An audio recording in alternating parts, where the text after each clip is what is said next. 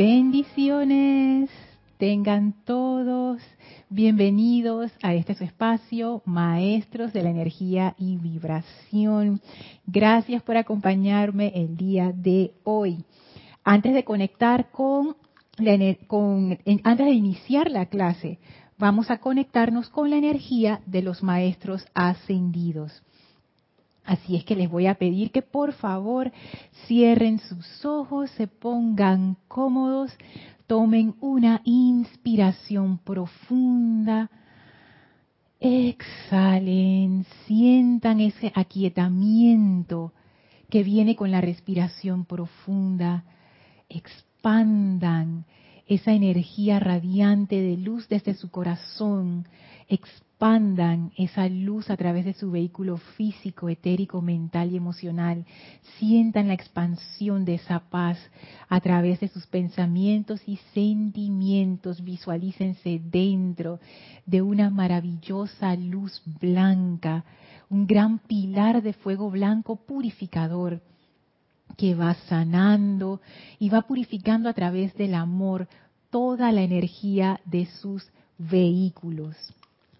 Sientan esta actividad ahora, sientan cómo se da esa purificación maravillosa y visualicen la presencia luminosa del amado Maestro Ascendido Serapis Bey, llenándolos con su luz, expandiendo más la luz a través de sus vehículos purificados, de manera que nuestra vibración se eleva y sentimos plenamente la descarga de la presencia de Dios a través de nosotros. Enviamos nuestro amor y gratitud al Maestro por recibirnos en su hogar una vez más.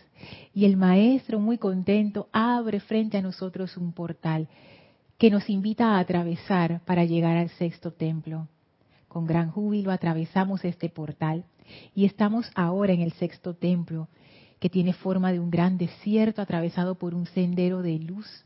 Y allí nos esperan los amados maestros ascendidos Nada y Kuzhumi.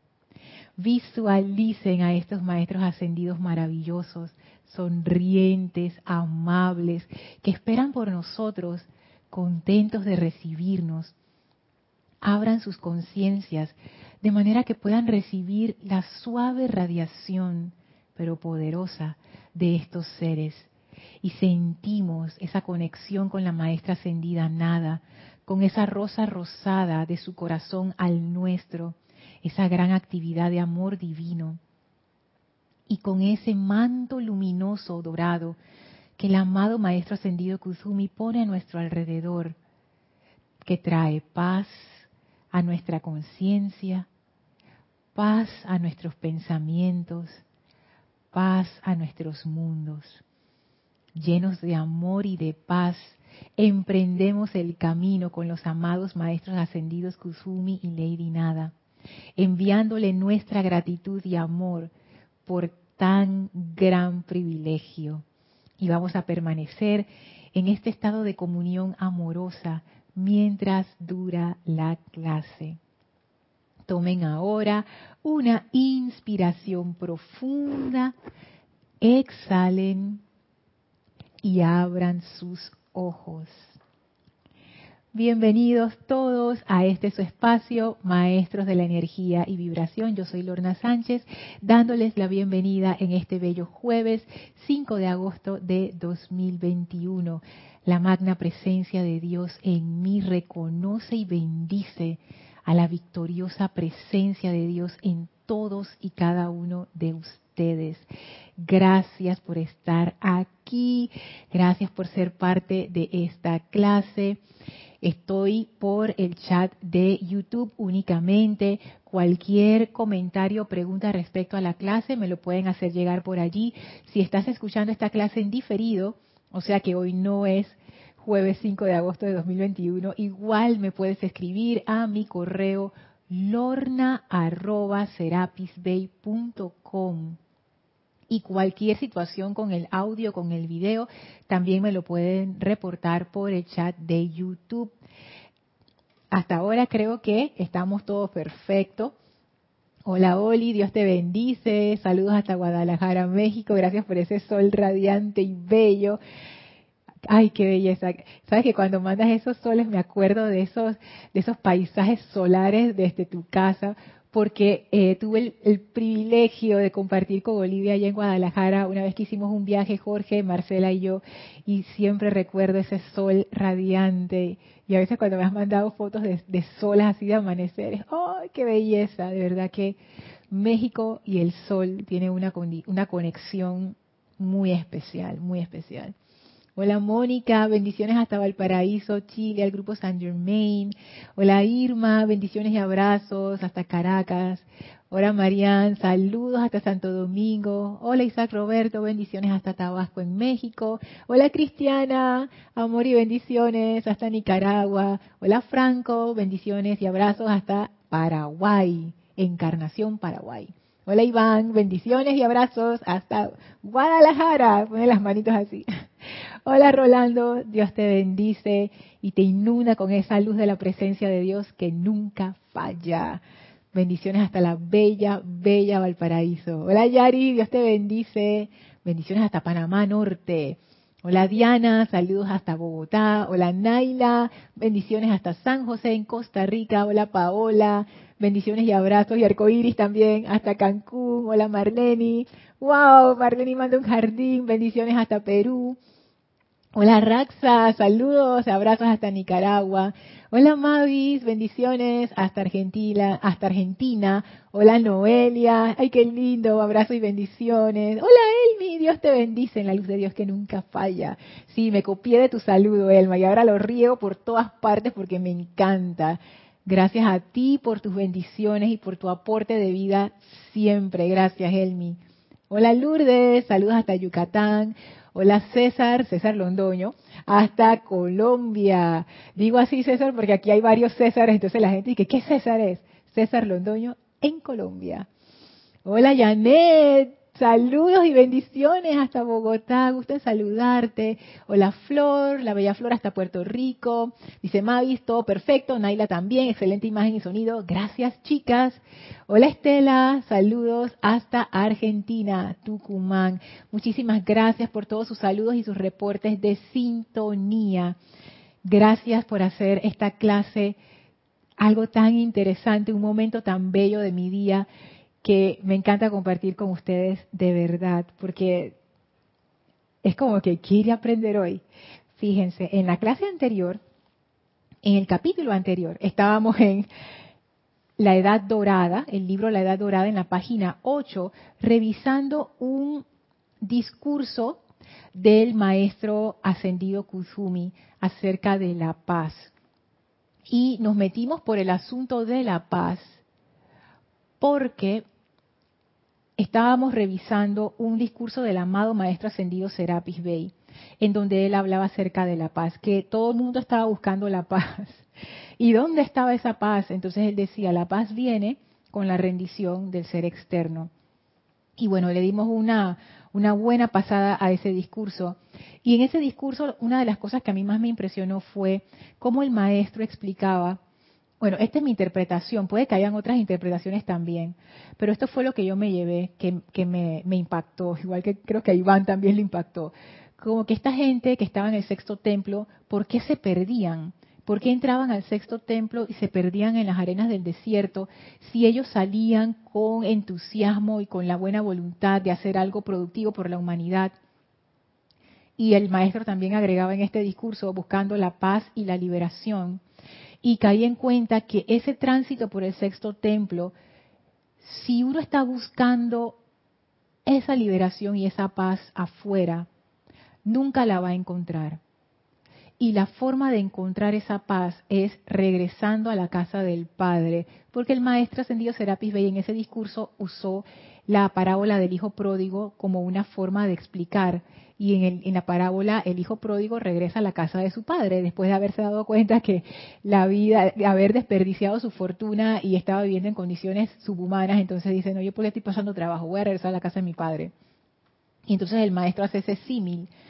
Y de lo que yo entendí fue que en tanto yo cruce ese sexto templo, esperando encontrar esa paz, esa liberación o esa maestría, o pónganle la cualidad divina que quieran. Ahora que me pongo a pensar realmente, puede ser cualquier cualidad divina. El amor, la opulencia, la iluminación. Afuera nunca lo voy a encontrar porque no está allí. Siempre estuvo en cada uno de nosotros, en esa conciencia superior, en la supraconciencia. Siempre estuvo allí. Y el tránsito que estamos haciendo cuando salimos del sexto templo persiguiendo esa ilusión, es como que nosotros buscamos hacia afuera, pero en realidad lo que nos toca es ir hacia arriba. No es necesario ir hacia ninguna parte, físicamente hablando. Ya todo está en nosotros, pero está en nosotros en una conciencia superior. Entonces tiene sentido porque este entrenamiento se lleva a cabo dentro del templo de la ascensión que es un templo con esa cualidad divina ascensional que eleva tu conciencia y yo cada vez más pienso yo que estoy comprendiendo, de repente no, pero pienso que estoy comprendiendo cada vez más como de qué trata verdaderamente el sendero. Este sendero que del cual se habla en muchas tradiciones religiosas o espirituales o místicas o u ocultistas, de, de esa parte eh, no tangible, digámoslo así, de la vida, ¿no? que no tiene que ver con, lo, con el ganarse el pan con el sudor de la frente o las relaciones familiares, no, esta, otra parte de la vida que podemos ponerlo bajo un gran paraguas de lo espiritual. Siempre se ha hablado de un sendero y creo que he comenzado a comprender que ese sendero no está, eh, no se trata de recorrer un camino externo, sino que se trata de una ascensión interna de conciencia que se hace a través de poner mi atención en esa conciencia a la cual yo quiero ascender y purificar todo aquello que impida esa ascensión. Y tiene sentido porque imagínense que ustedes quieren subir una montaña o un cerro primero uno necesita poner la mirada a dónde uno va a subir. Porque no es que uno empieza a subir hacia lo loco, uno dice, mm, quiero subir allá. Y tú buscas el camino que más te conviene y empiezas a subir siempre con la atención puesta en esa meta. Y es, entonces veo aquí la correspondencia con lo que nos cuentan los maestros ascendidos. La meta, la dirección, porque ni siquiera pongámosle meta, es la dirección es la dirección de la presencia, la dirección de ese ascenso. Y ese es el sendero espiritual, ascender en conciencia. Entonces, en Luxor, ese es el templo en donde uno aprende que en cada uno de nosotros está todo lo que necesitamos. Ese es el templo donde uno aprende realmente a confiar en la presencia, pero no confiar en la presencia como una creencia, como que alguien me dijo yo lo hice, no, a confiar en la presencia producto de una experiencia real de la presencia. O sea, en Luxor no es un templo en donde uno repite un concepto que alguien te va a enseñar. En Luxor es donde tú conoces esa presencia cara a cara. Y de hecho, en el cuarto templo es donde se da ese aprendizaje. Es que hay que verla, hay que sentirla, hay que experimentarla de manera tangible en nuestra conciencia actual, porque si no, es una creencia más, es un concepto más, y aunque los conceptos tienen su valor, por supuesto que sí, ese sendero solamente se puede recorrer cuando uno está en pos de esa presencia que es más allá que un concepto. Entonces en Luxor uno aprende esa maestría a través de experimentar la presencia de Dios y convertirte en esa presencia de Dios en acción. Y ese discurso que Kira trajo ya hace rato en una de sus clases acerca de la supraconciencia, la conciencia y la subconsciencia, era un discurso del Mahashohan en Boletines Privados, volumen 2. Es interesante porque el Mahashohan dice, en tanto ustedes no suban esa montaña, nunca se convertirán en esa aspiración, en esa presencia. Entonces no es que uno se convierte en una presencia y ya llegué, no, es como que en ese subir de conciencia tú vas encarnando cada vez más esa supraconciencia hasta que se vuelve parte de tu conciencia natural de todos los días. Otra forma de decirlo, quizás como un poquito más así, no sé, dramática, sería que uno se va divinizando, porque cada vez uno va atrayendo más y más de esa energía y esa conciencia superior al mundo de todos los días. Y te conviertes, como decía aquí el maestro, en un foco magnético místico que descarga el poder divino omnipresente en el plano tridimensional. Esta enseñanza es del maestro ascendido Kusumi, que está en la Edad Dorada, página 8. Entonces, esto a mí me, me gustó muchísimo porque es, el maestro realmente nos está diciendo el proceso para hacer ese ascenso, nos está diciendo qué ocurre cuando uno sigue ese, ese camino, ese sendero. ¿Cuál es el efecto en tu mundo de todos los días? Y nos da incluso datos importantes.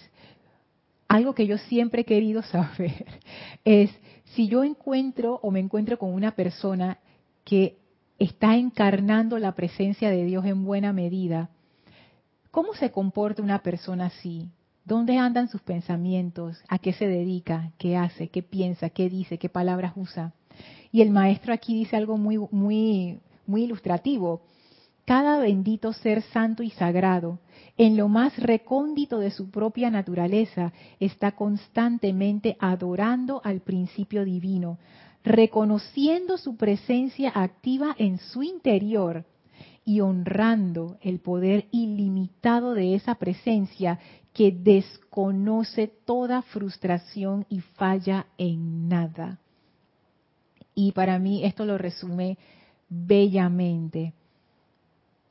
En la clase de hoy vamos a terminar este discurso del maestro ascendido Kusumi y quisiera arrancar por este párrafo que aunque sé que lo vimos en la clase anterior, de todas formas quiero como traer algunas cosas que pienso que son importantes para entender y comprender qué significa esa paz que uno encuentra en el sexto templo, que nos decía el arcángel Uriel, esto es una actividad de poder.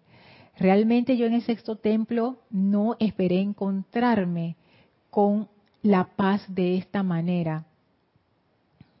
Yo lo que pensé que me iba a encontrar es esta selección del Maestro Ascendido Jesús. Esto está en el diario de Jesús, en la página 3, comenzandito el, el libro, donde él da una definición de paz, que es lo que yo pensaba que era la paz. Dice el Maestro, todo el mundo, tanto individuos como naciones, el Maestro Ascendido Jesús, está buscando paz. Paz significa cesación del dolor de mente y cuerpo. Esa era la definición que yo estaba esperando de la paz. Que no sufra, que no me duela nada, que no tenga ningún inconveniente, que todo esté perfecto y en armonía, que, que todo fluya bien. Y si ustedes notan mis palabras, todo, quiere, todo es externo, externo, externo, externo, externo. En ningún momento yo he mencionado mi estado de conciencia. Todo lo que yo he dicho es que todo esté bien, que todo fluya bien, que no me duela nada, que no sufra, que no esto, que no lo otro, que todos mis seres amados estén bien. Y, y, claro, yo pensé encontrar la definición de paz en esta definición del Maestro Ascendido Jesús. Pero vamos a ver que esta definición es más profunda de lo que parece y no es lo que yo estaba pensando tampoco y tiene que ver con esto que nos dice el Maestro Ascendido Kuzhumi. Pero antes de seguir, paso acá al chat. Me quedé con Estela en Tucumán, Argentina. Sigo saludando a Tatiana hasta Panamá, en Veraguas. Bendiciones, Tatiana. Hola, Caridad. Saludos hasta Miami. Juan Esteban dice, saludos y bendiciones a todos desde la presencia. Yo soy desde Colombia. Gracias, Juan Esteban. Ay, qué linda, Caridad me manda un montón de corazones. Bello. Amor y verdad mi combinación favorita de todos los tiempos. Hola Raúl, saludos y bendiciones desde la bella México. Hola Juan Carlos, bendiciones hasta Bogotá, Colombia. Iván dice, Ahora entonces caigo en la cuenta de por qué te quitan todo lo de afuera para confiar solo en tu presencia. ¡Wow! Exploté, dice Iván. Exploté. Me da risa. De por qué te quitan todo lo de afuera para confiar solo en tu presencia. Esa es una forma de hacerlo. Es una forma radical, pero si uno lo agarra como quien dice por el lado amable, funciona. Uno también lo puede agarrar por el lado de la desesperación y allí la cuestión se pone como un poco fea. Yo pienso que es una oportunidad, o sea, yo pienso igual que tú, Iván, es una oportunidad que cuando las cosas externas se van cayendo, ahí es donde realmente uno aprende dónde está la fuerza. Uno no siempre pasa esa lección victoriosamente. Yo sé que no la he pasado victoriosamente muchas veces, pero las veces que sí la he pasado victoriosamente, te puedo decir que ahí es donde uno construye esa fuerza y ese poder que te llevan adelante. Porque poniéndolo en palabras sencillas, tú aprendes a confiar en ti. Y cuando digo eso, no me refiero a la personalidad, me refiero a que uno va descubriendo que uno es más fuerte de lo que uno piensa, que hay como un poder dentro de nosotros en el que podemos confiar para seguir avanzando pase lo que pase. Esa resiliencia que tiene el, género humano, que es una cosa maravillosa y que de hecho la compartimos con toda la naturaleza de este planeta. Si yo pienso que hay algo que nos distingue a nosotros, no sé si, si, en la vida en otros planetas será igual ahora y que todo el mundo es igual, pero bueno, por la que yo conozco es aquí, si hay algo que distingue la vida en este planeta es ese, esa fortaleza de la vida para manifestarse, no importa la condición y la adaptabilidad de la vida. Ustedes lo pueden ver, aquí en Panamá lo vemos mucho, como este es un país tropical donde llueve muchísimo y hay muchísimo sol también, en el pavimento, cuando se resquebraja, ahí crecen plantas. En cualquier huequito de cemento aquí en Panamá, en sus propias casas, ustedes pueden ver plantitas creciendo donde ustedes dicen, pero increíble que aquí crezca una planta. En esquinitas sale un árbol de papaya. Aquí Panamá está lleno de árboles de mango y de papaya. Y los árboles de papaya salen en los lugares más inesperados. Nada más tienes que tirar una semilla y ya ellos se reproducen. Son felices aquí. Entonces tú ves ahí como que la, resistencia de la vida y cómo los animales perseveran por su existencia y los seres humanos no nos quedamos atrás. Entonces, descubrir esa fuerza interna es lo que dice el maestro ascendido Kusumi. Eso es lo que te da paz. Eso es lo que te da paz. Que no, uno pensaría que no, ¿ah? uno pensaría, oye, pero me quitaron todo y ahora menos paz voy a tener. Y el maestro ascendido Kusumi dice, mira, cuando tú descubres tu poder interno, eso es lo que te da paz, porque tú te das cuenta que tú estás bien, o sea, que tu centro está bien y que ese centro es el bien. Y es como que tu conciencia se asienta en una roca firme. Cuando uno no está en paz, es como si uno estuviera caminando en arena, que te estás cayendo y que las olas del mar vienen y te empujan de un lado para otro. Pero cuando uno empieza a descubrir ese poder interno. Es como si tú te asentaras en esa roca firme y ahí no hay mar, ni viento, ni lluvia, ni nada, tú estás allí. Y esa fortaleza, ese saber que tú eres ese poder, eso es lo que te da paz. Y fíjense esa definición versus lo que acabo de leer del maestro ascendido Jesús. Y ustedes dirán, entonces, ¿qué tienen, una de las, qué, qué tienen en común esas dos definiciones que parecen que van por caminos distintos? Vamos a ver. Pero voy a terminar aquí los saludos con Laura hasta Guatemala. Bendiciones, Laura. Hola, Denia. Saludos y bendiciones hasta Estados Unidos, Carolina del Norte. Y bueno, antes de seguir con el discurso del maestro ascendido Kuzumi, vamos a ver qué tiene que ver esto que dice el maestro ascendido Jesús Paz significa cesación del dolor de mente y cuerpo.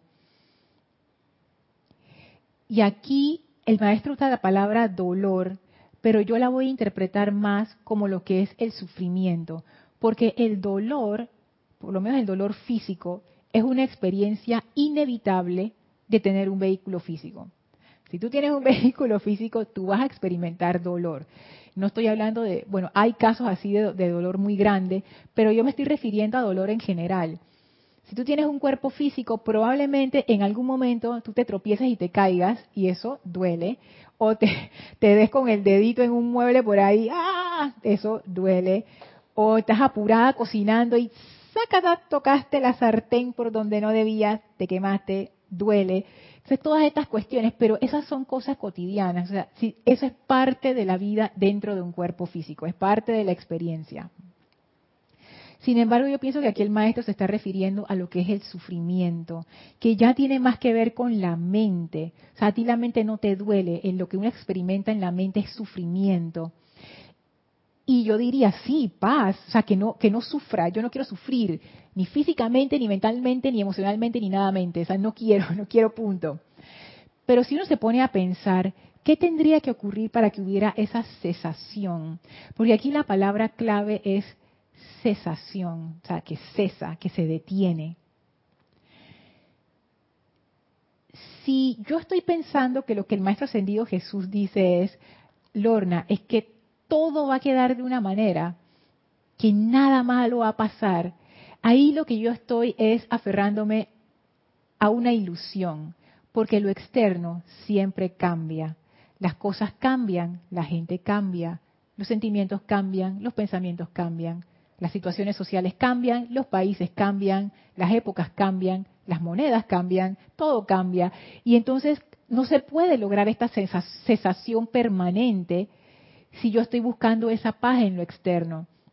Entonces me doy cuenta que lo que el Maestro Ascendido Jesús está hablando aquí es que esa paz no puede estar en lo externo, porque para que sea una verdadera cesación tiene que tener una causa interna. Si lo externo es un efecto y la causa siempre está en lo interno, el Maestro está apuntando a una condición interna ok, digo yo, bueno, Maestro Ascendido Jesús, está bien pues. Entonces, la cesación de ese sufrimiento de mente y cuerpo es interna. Sí es interna. Y regresamos como un círculo así, que, qué terrible. Regresamos como un círculo a lo que decía el Maestro Ascendido Serapis Bey. Y voy a, voy a parafrasear. ¿Dónde está la causa del sufrimiento en mi conciencia actual? Es mi importancia personal. Porque si yo no tuviera importancia personal, realmente no hubiera sufrimiento. Hubiera simplemente la aceptación de lo que es y tomar acción si lo que yo veo no corresponde con mi idea divina de lo que debería funcionar. No hay ese drama. Fíjense, a mí esto, esto a mí me gusta mucho observarlo en los animales, en los, bueno, por ejemplo, gatitos, perritos con los que uno tiene como más contacto, ¿no? de repente no en un animal salvaje, y que en los leones, en los lobos, que son animales súper evolucionados, pero gracias a Dios afortunadamente no he tenido un encuentro con ninguno de ellos, pero sí con perritos y con gatitos que uno se encuentra por ahí, ¿no? Y de vecinos y de hermanos y etcétera. Y algo que a mí me sorprende mucho de los animales, de las aves también, es que ellos simplemente se encuentran en una situación que no es la situación óptima, por ejemplo, se encuentran un problema y ellos van resolviendo en el momento.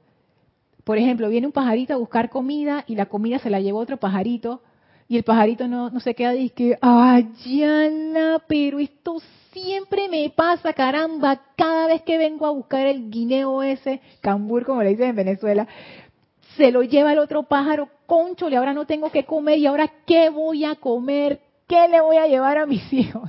Ustedes no ven ningún pájaro haciendo eso. El pájaro llegó, otro vino, se llevó su comida, el pájaro se quedó así como despistado y después se fue. ¿A dónde se fue? A buscar comida.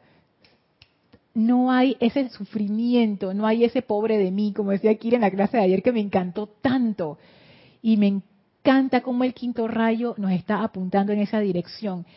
Fíjense bien, lo que los hace pasar trabajo es lo que no es real. Y lo que no es real es esa importancia personal, que yo creo que es lo más importante, en realidad no es importante. Entonces, todas estas opiniones humanas, todas estas creencias, todas estas expectativas con las cuales yo he llenado mi vida, ah, esto tiene que ser así y así, porque si no, no estoy feliz. Ay, a la vida. Cuando no es así ni así, derrumbe, no puede ser. Entonces, yo aprecio eso de los, de los animales, del reino animal, esa, esa ausencia de drama. La cuestión la agarro como viene y resuelvo en el momento con lo que tengo, lo mejor que puedo. Ningún animal se va a quedar ahí triste y que, ay, se llevaron la comida. Se la llevaron la comida, voy a buscar comida en otro lado y punto. Y, veo cómo resuelvo. No es que me voy a echar a morir. Y muchas veces nosotros hacemos eso. ¿Y por qué lo hacemos? Porque tenemos este componente adicional de la importancia personal, que es una creación humana. Nuestra mente es muy poderosa. Los animales tienen una mente incipiente, un cuerpo mental incipiente, de lo que, de lo, me acuerdo que esto lo, comentaba Jorge, pero no es como el cuerpo mental desarrollado de los seres humanos. Nuestros cuerpos mentales concretos, el cuerpo mental inferior es súper poderoso, poderosísimo. Ese cuerpo a nosotros nos permite hacer cosas que los animales jamás podrán hacer. es un puente, ese cuerpo es fantástico. Sin embargo, si ese cuerpo corre descontrolado por ahí, que es lo que ha ocurrido, tenemos el problema que tenemos, que empieza a hacer creaciones que están desconectadas de la inteligencia directriz de la presencia. Entonces, este cuerpo es como todo buen instrumento.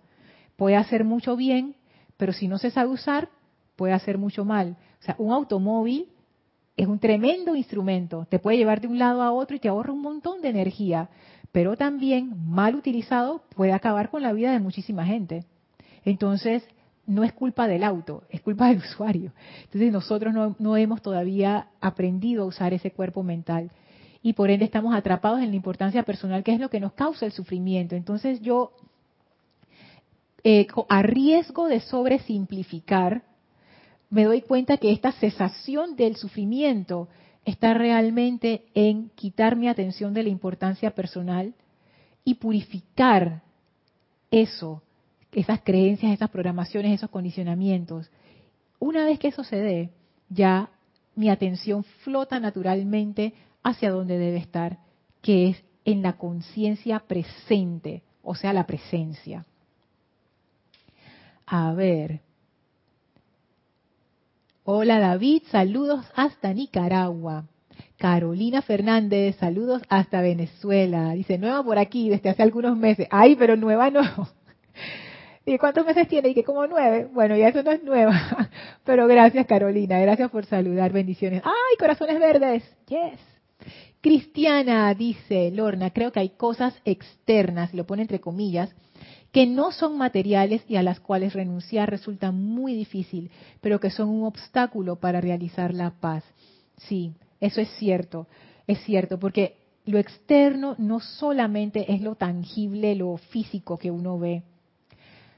Yo incluyo en eso de lo externo a todo lo que es del mental inferior hacia abajo, todo lo que es creencias, conceptos, toda la parte emocional, todas las los apegos que uno tiene que va formando con los años, con gente, con situaciones, con lugares, toda la parte etérica que forma nuestra identidad, todas esas memorias que tenemos de lo que nosotros pensamos que somos y todas las limitantes que esa identidad tiene consigo y qué decir de, de lo físico, ¿no? Entonces sí, es más difícil soltar esa parte. Es más difícil porque requiere una comprensión especial. Y esa comprensión especial lo que hace es que nos hace darnos cuenta que eso a lo cual estamos aferrados en realidad no es importante. Ahí radica la liberación. En tanto nosotros le atribuyamos importancia, toda nuestra atención se pega a eso como si fuera un chicle, como un pegamento. Pero en el momento en que yo descubro, eso no es importante, lo dejo ir. Es como los niños. Trata de quitarle a un niño de 5 años su juguete favorito. Pataleta, llanto, lamento, grito, o sea, no te va a dejar. Y uno puede ser malvado y quitárselo a la fuerza, pero si tú le dices, dámelo, y que para qué lo quieres, porque se lo voy a regalar a otro niño, ¡ay Dios mío! No te lo va a dar jamás. Sin embargo, ese mismo niño cuando tiene 15 años, él mismo te va a decir, oye mamá, llévate este juguete, ya, ya yo jugué bastante con él, regálaselo a alguien que lo quiera, ya, ya yo no lo voy a usar. Ya, no, ya dejó de ser importante. Ahora hay otras cosas que son importantes. Entonces yo pienso que igual nosotros, como que ahora mismo nuestra importancia personal es, es nuestro juguete favorito, y aquel que se meta con nuestra importancia personal la paga, porque uno como que... ¡ah! Sin embargo, en algún momento del sendero, eso va a dejar de ser importante, cada vez va a ser menos importante. Entonces, tú ves, ves que uno se vuelve como más relax, como más relajado, eh, uno es más capaz de reírse de uno mismo, de las tonterías que uno mismo hace, que a veces de verdad que dan risa. Pero cuando uno es muy rígido, uno, como que, me equivoqué, me equivoqué, cometí un error. O lo contrario, no, yo no me equivoqué, yo no me equivoqué, es que, es que yo lo sabía desde el principio, pero yo no había dicho nada. Da, da, da, Pero cuando uno ya deja, deja ir la importancia personal, uno se ríe de sus propias tonterías y uno se da cuenta cuando está hablando tonterías y deja de decirlas, uno se vuelve más callado también, porque ya uno no, tiene la necesidad de estar dando su opinión tanto. Pero es un proceso, ¿no? Uno va poco a poco. Pero sí, es, es, esa, esa cuestión de la importancia personal. Y yo pienso que eso está muy relacionado con lo que es la paz. En tanto yo considere que estas cosas externas, mentales, emocionales, etéricas, físicas, son más importantes, no tendré paz. Ay, qué feo, ¿ah? pero bueno. No crean, o sea, e, esto no es fácil para mí decirlo, yo confieso, o sea, no es que yo he logrado ningún tipo de iluminación ni nada, y yo siempre, y mi mente, no siempre tratando de buscar como un atajo, como una excepción, dije, ah, pero en este caso no, pero cada vez me doy cuenta más y más que en verdad la importancia personal es el gran obstáculo. En la medida en que uno lo va soltando, tú de una vez vas sintiendo como ese, esa liviandad, esa como, ah, como más libertad. Soltarlo no es difícil, lo que requiere es un cambio en nuestra comprensión. O sea, esa, es la cuestión. Por eso es que los maestros hablan de, la verdad, de ver esa verdad que te hace libre, porque es, a lo que ellos se refieren es como ese instante de comprensión, o esa comprensión permanente, mejor dicho, que te hace ver las cosas tal y como son. Y eso que antes parecía tan importante, tú te das cuenta, no, eso no es importante esa situación externa no es importante. Entonces ya uno empieza a, a regresar al equilibrio, a regresar a, tu centro de poder, a regresar a la casa del Padre, como también se le pudiera decir. Dice Lourdes, a veces hay un poco de paz y ese sufrimiento a veces lo siento e interpreto como vacío, pero hay que seguir adelante. No, sí, Lourdes, definitivo. Siempre hay momentos así. Y es que esa es la cosa con la vida. Porque si todo fuera sufrimiento, todos estaríamos gritando y buscando la, la, puerta de salida. Pero como no es así, no es tan así. O sea, uno sufre, pero después la pasa súper bien y se te olvida el sufrimiento. Entonces, ay, qué bien, no sé qué, hasta que la siguiente vez, ay, qué dolor, no sé qué, ahora sí, amada presencia, pero después pasa algo súper bueno y tú dices, ¡yay! Y se te olvida. Se nos olvida. Entonces así vamos, ¿no? Y no todo es sufrimiento, claro que no. Sin embargo, esa paz permanente, ¿qué es lo que realmente uno anhela? Como que ya estoy cansada de estar peleando. Tú sabes, yo quiero estar en paz siempre. Esa cesación que dice el Maestro Ascendido Jesús. ¿Qué es lo que dice el Maestro Ascendido Kusumi también? Anclarse en ese poder divino es lo que te da paz para anclarme en el poder divino, yo no puedo estar anclada en la importancia personal. O, es el uno o es el otro, no son ambos. Si yo estoy anclada en mi importancia personal, no tendré paz. Si yo me anclo en esa presencia, tendré paz. Esa, es como quien dice la, la decisión en el camino.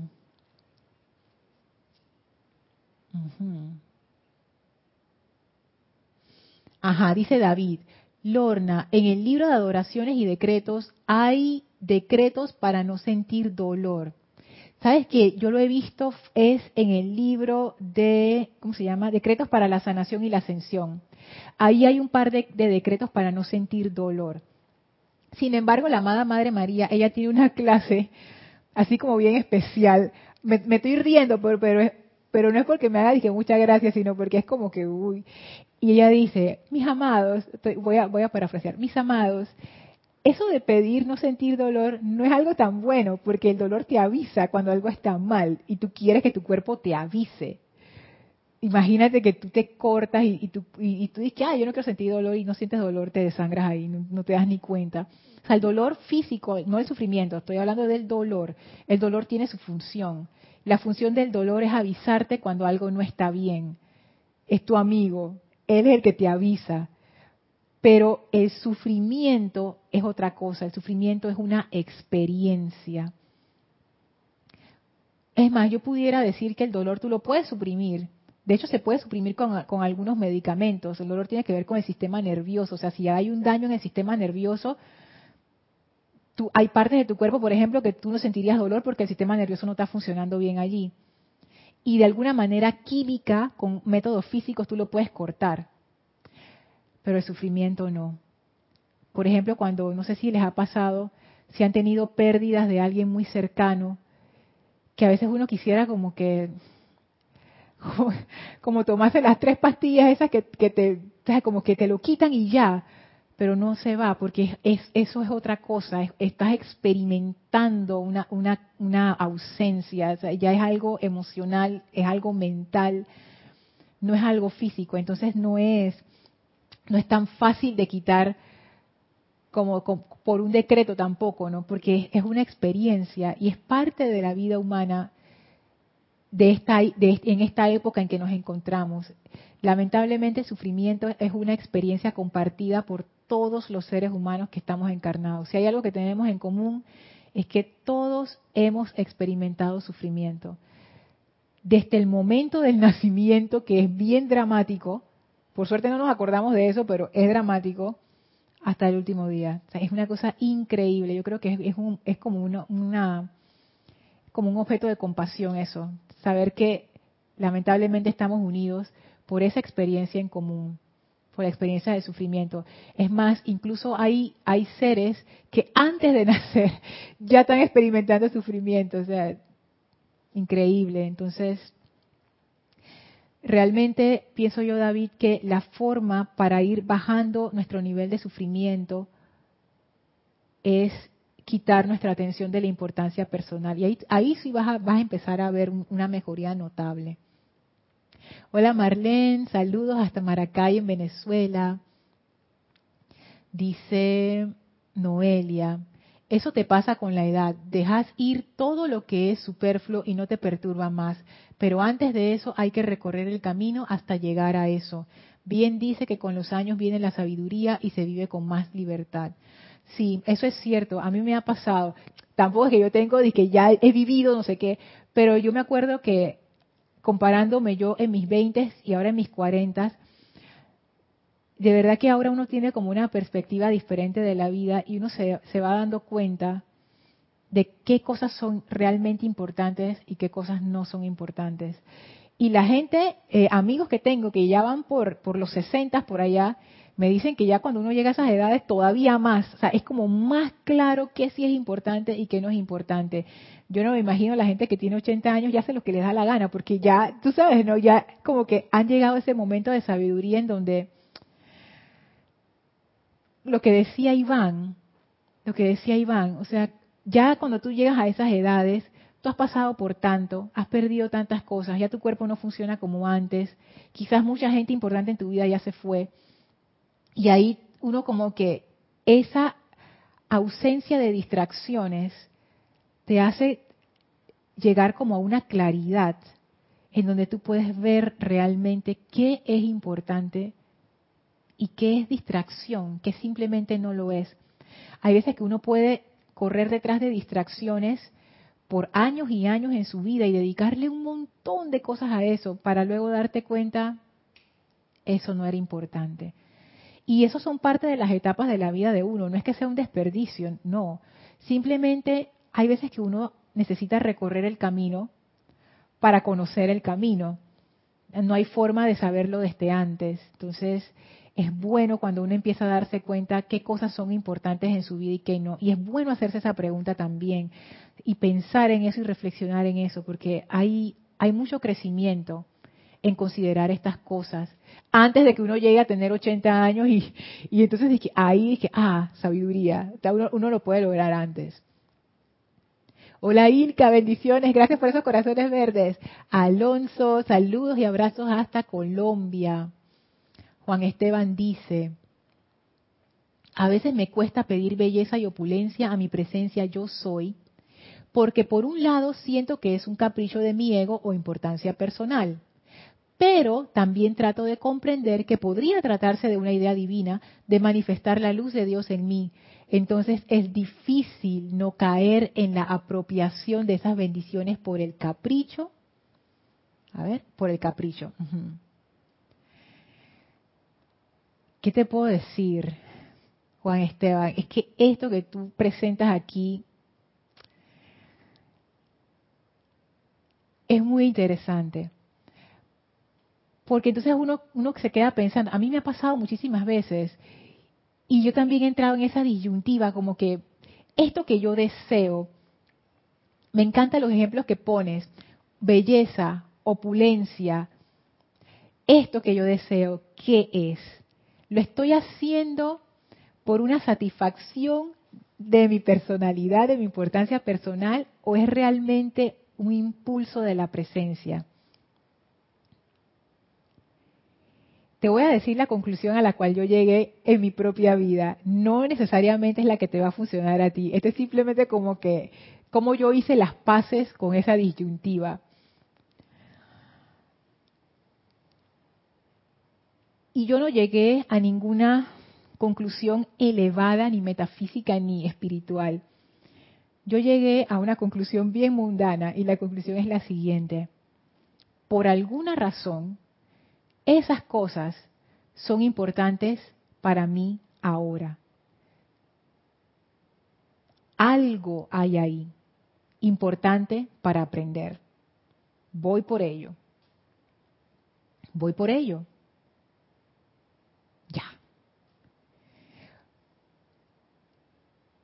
En nuestro estado de conciencia actual, pienso yo que es complicado decir, ah, esto es 100% de la presencia o esto es 100% de la personalidad. Y me refiero más específicamente a personas como nosotros que estamos tendiendo hacia un sendero espiritual, hacia una elevación de conciencia. O sea, nosotros estamos como, perdón por decirlo así, pero estamos como en el peor lugar. La gente que está totalmente en el mundo no piensa en estas cosas y ellos están 100% haciendo lo que ellos quieren hacer. No hay drama ni conflicto. La gente que está 100% en el sendero del espíritu, que ya ellos saben qué es lo importante, ellos están 100% en eso, ya ellos no están en esto, no tienen nada, ya para, eh, para ellos esto perdió importancia y ellos están en otro camino, otra dirección. 100%. Pero nosotros estamos en la mitad del puente. Todavía el mundo de los sentidos nos ala, pero también nos ala la otra parte. Entonces, ¿qué hacer? Lo mejor es no entrar en ese conflicto de ¿lo hago o no lo hago? Hazlo. Búscalo. Algo debe haber allí de la presencia detrás de eso. Hay veces que uno comienza yendo en direcciones que uno piensa que son mundanas, pero detrás de eso viene una serie de lecciones que son para la elevación de conciencia. Entonces, si tú sientes que la belleza es algo importante, ve por ello. Que sí puedes hacer mientras vas en esa dirección, estar consciente de que si esa belleza que tú estás buscando es una belleza puramente externa, es una mala estrategia. Porque el cuerpo cambia, hay tantas situaciones, uno no se mantiene igualito siempre. O el entorno, si es un entorno de, belleza. Entonces eso, tener en cuenta esas cosas, qué belleza yo estoy buscando, qué opulencia yo estoy buscando. Si en mi búsqueda de la opulencia yo estoy poniendo toda mi esperanza en tener dinero, de nuevo, estoy confiando en lo externo. Ay, Lorna, pero tener dinero es malo. No, para nada. Pero si toda mi confianza y mi paz está basada en un fajo de billetes, yo tengo un problema, porque ese fajo de billetes puede estar aquí hoy, pero mañana no. Ay, no, Lorna, eh, no, no, no, no, no. Ese fajo de billetes va a estar aquí siempre. No, eso puede cambiar. No, Lorna, si tú tuvieras tanta cantidad, me vas a decir que tú no estarías tranquila, ¿sí o no? Oye, hay gente que tiene muchísimo dinero y no está en paz. O sea, te puedo decir de salida que esa no es la solución. La paz viene de adentro. Entonces busca la opulencia, busca la belleza, pero sabe que si la estás buscando únicamente afuera, es temporal. Pero no dejes de hacer la búsqueda, porque esa búsqueda te puede llegar, de llevar a destinos que tú ni te imaginas, buenos destinos. Todo es una experiencia. A veces uno quiere como que saber la, conclusión de la novela antes de leerla. No, tómalo como una experimentación, o sea, no lo tomes tan en serio, que esa es la otra cosa, ¿no? De nuevo con la importancia personal, es como que, esta es una decisión de vida o muerte, ¿qué voy a hacer? Haz lo que quieras hacer, oye, disfruta esta vida, disfruta esta existencia, disfruta esta experiencia. Al disfrutar, uno está expresando esa alegría de estar vivos, que, la, que es la presencia, esa vida. O sea, vive, vive tu vida feliz, busca lo que quieres buscar. Sabiendo, sin embargo, que si la búsqueda es únicamente en lo externo, va a ser temporal. Sin embargo, la experiencia por la cual tú vas a pasar al buscar estas cosas, eso sí te va a ayudar a crecer y eso sí forma parte, va a formar parte eterna de lo que es tu crecimiento como un ser. Entonces, verlo de esa manera a mí me ha ayudado mucho a salirme de estas disyuntivas de que qué hago, no sé qué, no sé qué. si es importante para mí, si yo siento que es importante, voy por ello. Por supuesto, sin hacerle daño a nadie, hacernoslo constructivamente, etcétera. Que yo sé que es, es tu caso también. Angélica dice, que soy Angélica de Chillán. Eres inconfundible, Angélica. Todos lo sabemos. Desde que entré a esta enseñanza he visto cómo se han modificado mis necesidades y paulatinamente siento que sufro menos. Tengo un vehículo del año 2000, 21 años de antigüedad, útil y muy noble, cero problema mecánico. Oh, ese vehículo es muy amado. Mis vecinos con autos del año y veo que no me afecta. Ellos se afectan y sutilmente me insinúan que lo cambie. Ellos sufren y yo bendigo mi vehículo. ¡Qué lindo! ¡Wow!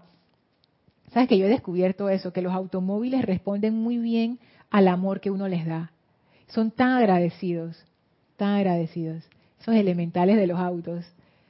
Y hay gente que tiene como esa buena mano también para las para las cosas mecánicas o para los aparatos, los celulares, las computadoras, que que nunca se les dañan. Fantástico. Y es cierto, uno sufre menos cuando uno hace ese trabajo interno, uno realmente sufre menos.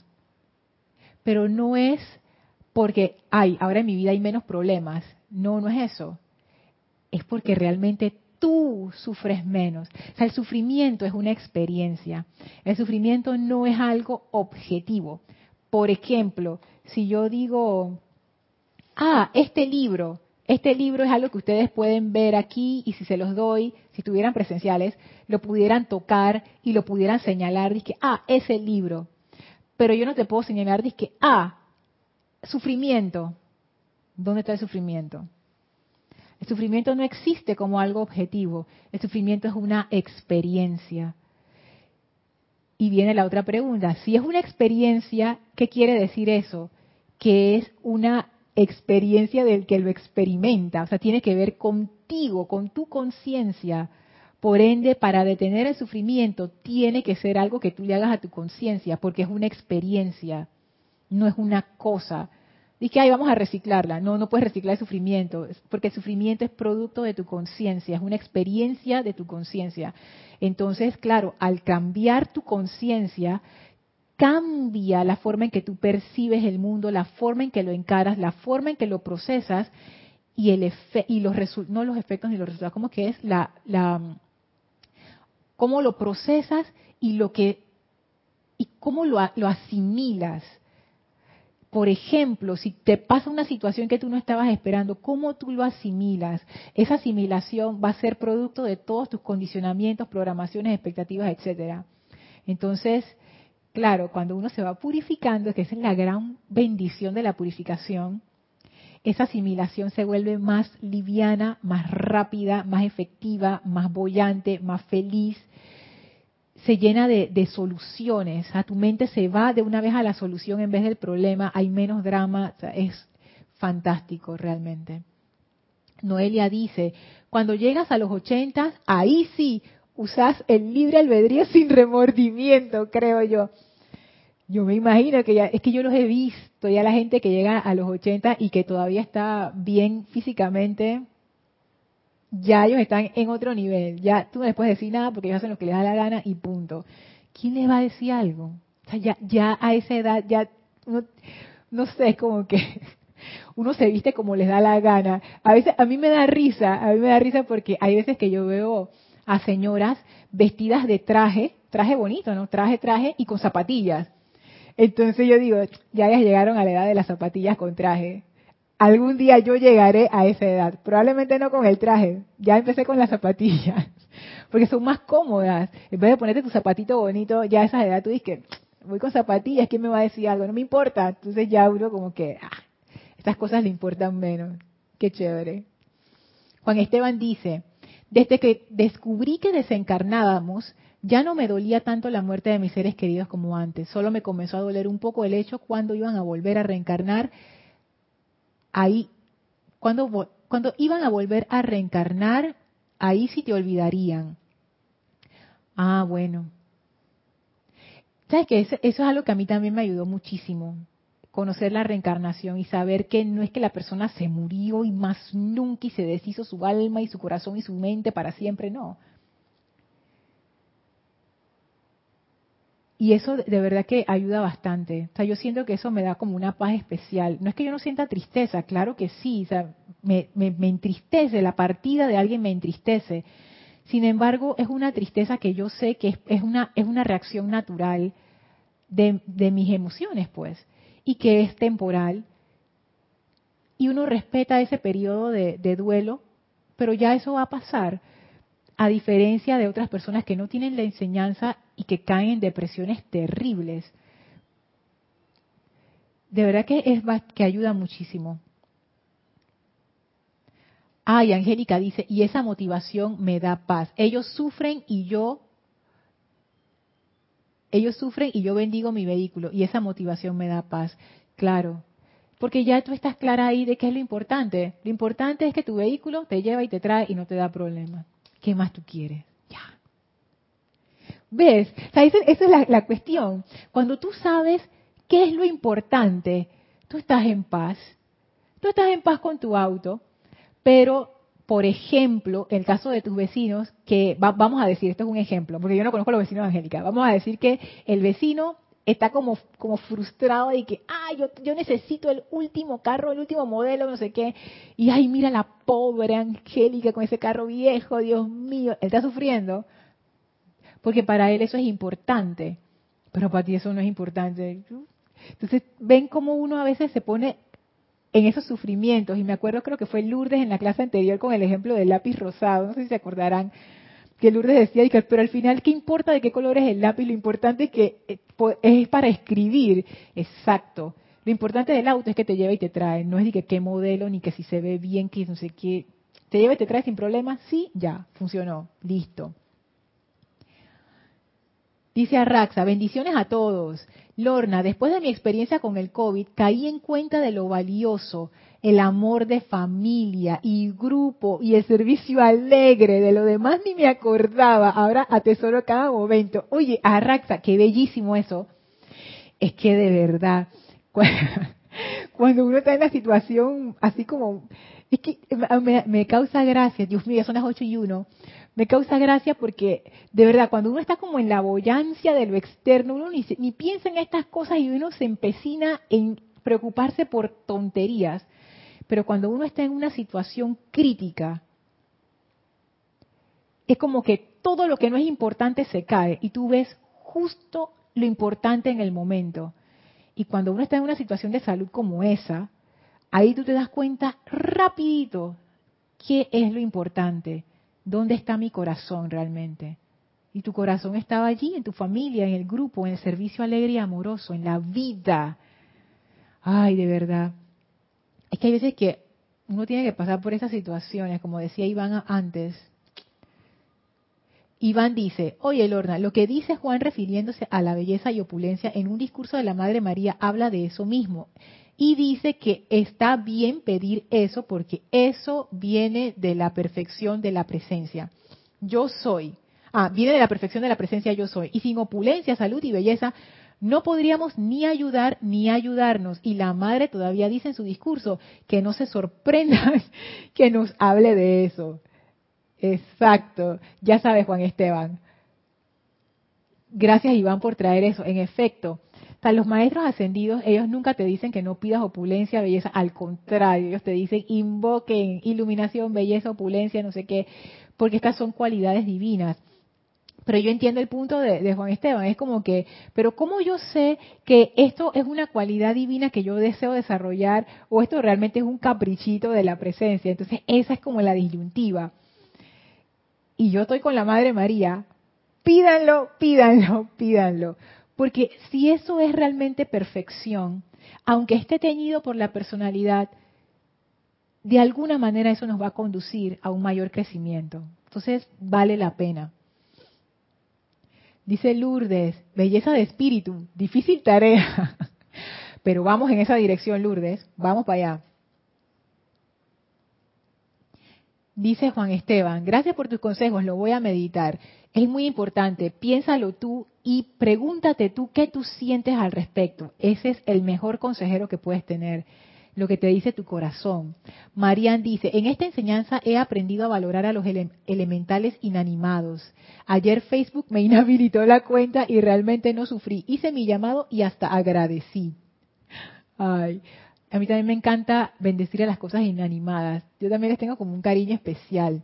Marlene dice, suelo decir, me abro a recibir todo lo que Dios desea para mí y doy gracias. Bellísimo. La gratitud abre puertas. Y eso de que me abro a recibir es hermoso, porque eso pone tu conciencia en un estado de gracia, en un estado así como que, como un cáliz abierto, así esperando esa luz. Qué belleza. Sigue Marian, a mí igual me ayudó esta enseñanza de la reencarnación, ya no me duele y hasta decreto para que vengan mejor que como se fueron en las familias, en familias amorosas. Bellísimo, bellísimo Marian, qué bello. Marlene dice, importancia personal puede ser no saber amar por miedo o que te hagan sufrir y uno siendo luz debe ingresar a los bosques oscuros y ahí amar, dar luz y no pensar que sufriremos. Sabes que cuando uno anticipa sufrimiento, digo, no es que somos masoquistas, no lo agarres por ahí, por favor, pero es, también tiene mucho que ver con, la propia importancia personal. con esa cuestión de, proteger nuestra identidad, de qué pensarán los otros, qué me dirán, van a pensar que soy fea, o se van a burlar de mí, o van a pensar que soy una tonta. Entonces, estas cosas que realmente son de importancia personal nos frenan muchas veces de abrir el corazón y de amar. Y, también es que uno no, ha de ser ingenuo, ¿ok? No, yo no estoy diciendo que seamos ingenuos, pero lo que sí estoy diciendo es que muchas veces es lo que dice Marlene, que sin saberlo, por proteger nuestra importancia personal del ridículo, de la burla o de un supuesto sufrimiento, nos limitamos. Hay que preguntarle a la gente que tiene 80 años, Marlene, y a ellos ni les importa. Y que no me importa sufrir, yo voy a amar. Sí, es que claro, es lo que decía Raxa. Yo me imagino que cuando ya uno llega a esa edad, ya uno está más allá que de acá. El tiempo que te queda, ya estás como en tiempo extra, como en los juegos de fútbol, que es tiempo extra. O sea, ya Yupami, arriba de los 75 ya es tiempo extra. Gracias, Padre, que uno lo tiene, ¿no? Y tú sabes, ¿no? Todo vale. Entonces ya esa edad que, ¿qué tienes que perder? O sea, cuando uno tiene esa, esa conciencia de, ¿y qué tengo que perder? Ya uno hace las cosas que uno antes le importaba tanto, no sé qué, y que tengo que cuidarme, tengo que no sé qué. Ya cuando uno tiene esa edad y ya no tiene nada que perder, uno dice, ah, que voy, voy, ¿qué importa? Entonces hay veces que, qué raro, ¿no? que uno siendo más joven se cuide más, pero ya quizás cuando uno llega a esas edades uno es como más, más, más aventurero, pero ya cuando el cuerpo no te da tanto como te da antes, debería ser, deberíamos invertir la cuestión y arriesgarnos más. Paola da las gracias con un montón de corazones verdes bellísimos. Marian, algo que me pasa con la llegada de esta enseñanza es que compro menos tecnología y ya no me importa si los celus, los celulares, son de alta gama o no. De hecho, ya no estoy apegada a lo tecnológico. Yo también, Marian. Yo de verdad que yo puedo pasarme con mi celular y de hecho lo he hecho. Tres, cuatro años, lo que dure. Si no se daña, yo lo sigo usando. Gracias Juan Carlos a ti, gracias por tus bendiciones. Dice Juan Esteban, creo que la magna presencia yo soy me puso aquí para tocar puntos complejos y profundos. Bendiciones, bendiciones para ti. Iván dice, eso es verdad, Arraxa. A mí me pasó lo mismo con lo del COVID, Dios mío.